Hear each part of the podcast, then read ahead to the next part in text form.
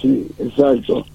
Eh, esa fue una iniciativa eh, aportando, bueno, yo he presentado en, en, estos casi cuatro años 87 proyectos y leyes, de las cuales 48 han sido aprobados, buscando siempre la seguridad, eh, a, aportar a, la, a la comunidad que puso su confianza en mí, ir aportando muchas cosas, eh, pero en este, en este caso la seguridad. Primero, en plena pandemia, este, nosotros, yo propuse también como ley que los colectivos llevaran eh, gel para limpiarse las manos cuando los eh, eh, usantes del colectivo subieran y cuando bajaran, ya que todos sabíamos que los colectivos iban completamente llenos. Bueno, eh, cosa que yo no me oponía, pero ayudar a la seguridad.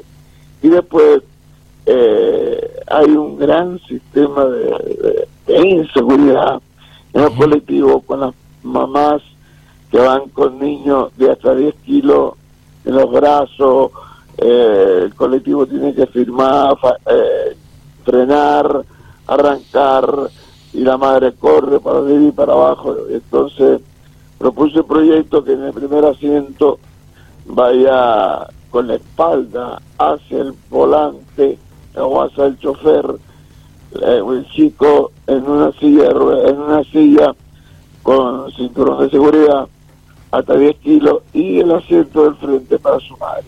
Y bueno, tuve la aprobación del Pleno del Senado, gracias a Dios. Bien, bien. La verdad que es interesantísimo lo que usted dice porque eh, a un vehículo, a una persona particular, por ejemplo, por la ley de, tránsito, se le multa si no tiene el asiento justamente en este sentido. Y, Claro, lo, multan a un, a un particular por no tener eso. Eh, y entonces nosotros debemos de, de, ir eh, capacitándonos y, y completando a aquellos que dan servicio público a la gente para que también no vayan y la próxima que pienso hacer es que bueno ya estuvimos hablando para que eh, los colectivos tengan un lugar para poner una silla de ruedas donde eh, una persona con capacidad diferente pueda subir con una silla de ruedas y ponerse en un lugar específico para ello para ir sumando y dando un mejor servicio a la comunidad y más seguro. Claro, bueno, en esto Héctor, la verdad que justo le iba a decir, ¿no? ¿No hay colectivos en ese sentido en Mendoza o, quizás en Capital hay alguno que usted sepa? No, no, no, ninguno, no, existe, no existe. No existe, o sea, una persona con, con, esa, con esa discapacidad, con una silla de rueda, tiene, tiene que ir sí o sí ayudado por otras personas o, tener que ir en otro vehículo, en un taxi, que es mucho más caro. Exacto, y a veces la gente no tiene el dinero para los taxis. Claro. Todo está subiendo, la nafta, todo sube y, suben todos los precios. Entonces yo creo que la gente que se dedica con a, hacer, o sea, del, colectivo un negocio, que no estoy de acuerdo, no, pero no estoy en contra que sea un negocio, pero sí que tenga todas las eh, las cosas necesarias para que los usuarios puedan usarlo. En este caso hicimos con los niños y con sus madres y ahora viene con la silla de ruedas para que pongan un lugar donde el, el, la persona eh, con esa discapacidad suba con la silla de ruedas, haga, haga para atrás, se enganche y, vaya seguro, ¿no? Claro. Em, con respecto a, lo que usted decía, ¿no? De los niños, eh, se me venía a la mente en ese momento, eh, pareciera que me la agarro con, con los colectivos, ¿no?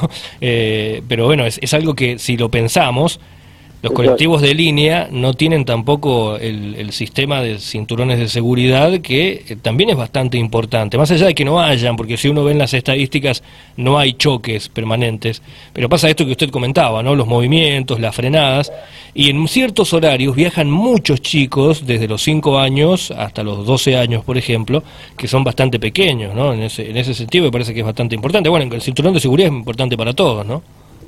Le, salva vida eh, como así, como la ley que hicimos de sin alcohol, eh, eh, salva vida eso, eh, y lo que usted dice salva vida y nosotros tenemos que ir avanzando eh, porque eso eso ayuda a la seguridad pues. Hablamos de tanta inseguridad y hay inseguridad en todos lados. Eh, el cinturón de seguridad salva vida. Y así como logramos que los colectivos escolares nada más. Eh, eh, tengan un cinturón de seguridad. No sé si todos lo están cumpliendo. Pero eh, todos los colectivos deberían de sumarlo de, de tenerlo porque repito después que choques tarde para llorar, o después que frenes tarde para llorar por un accidente que ocurra. Entonces tenemos que trabajar en prevención, en prevención y no solo tapar agujeros después, ¿no? Sí, bueno, ese tema de la prevención es algo que lo venimos hablando con, con mucha gente, ¿no? A veces lo hablamos con la, la misma policía, con diferentes asociaciones, el, el prevenir, porque más allá de prevenir, bueno, usted eh, también está en un ámbito en el que me imagino que también lo ve desde el ámbito eh, evangélico, la cuestión del respeto.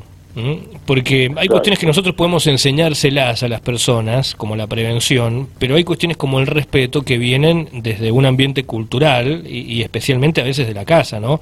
Eh, y hablo, no, y no, estoy hablando de niños, estoy hablando de personas que crecen quizás con, con una concepción del respeto que es distinta, que es no importarte la vida del otro.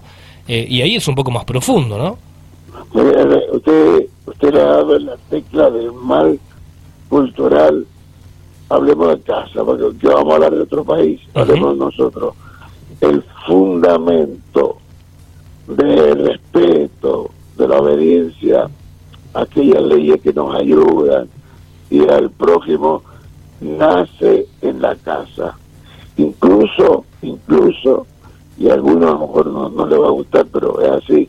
Incluso eh, donde se enseña a no robar, a no matar, a no asesinar, eh, a que lo, lo, lo, lo, ajeno no es nuestro y que tenemos que respetarlo. Yo me acuerdo cuando iba a la escuela, mire, vaya usted que yo le fuera a faltar el respeto a una maestra. Mis padres me pegaban y, la maestra era como, o el profesor, como una segunda madre o padre. Hoy, hoy, desgraciadamente los hogares, las madres, los padres, eh, van a la escuela a pelear porque los maestros eh, enseñan y usted sabe cómo son los niños.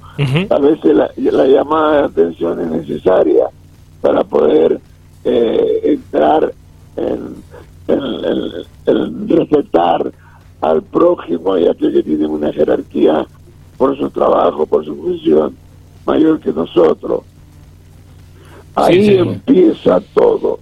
Si Argentina, si Argentina. Comenzaran los hogares a inculcar el respeto, el trabajo, la meritocracia, el trabajo, la responsabilidad, eh, el dar el asiento al prójimo, a la anciana, al anciano o a la mujer, a no tocar lo ajeno, le puedo garantizar que todo volvería a cambiar y bueno, viviríamos en un mundo que tenemos que vivirlo nosotros.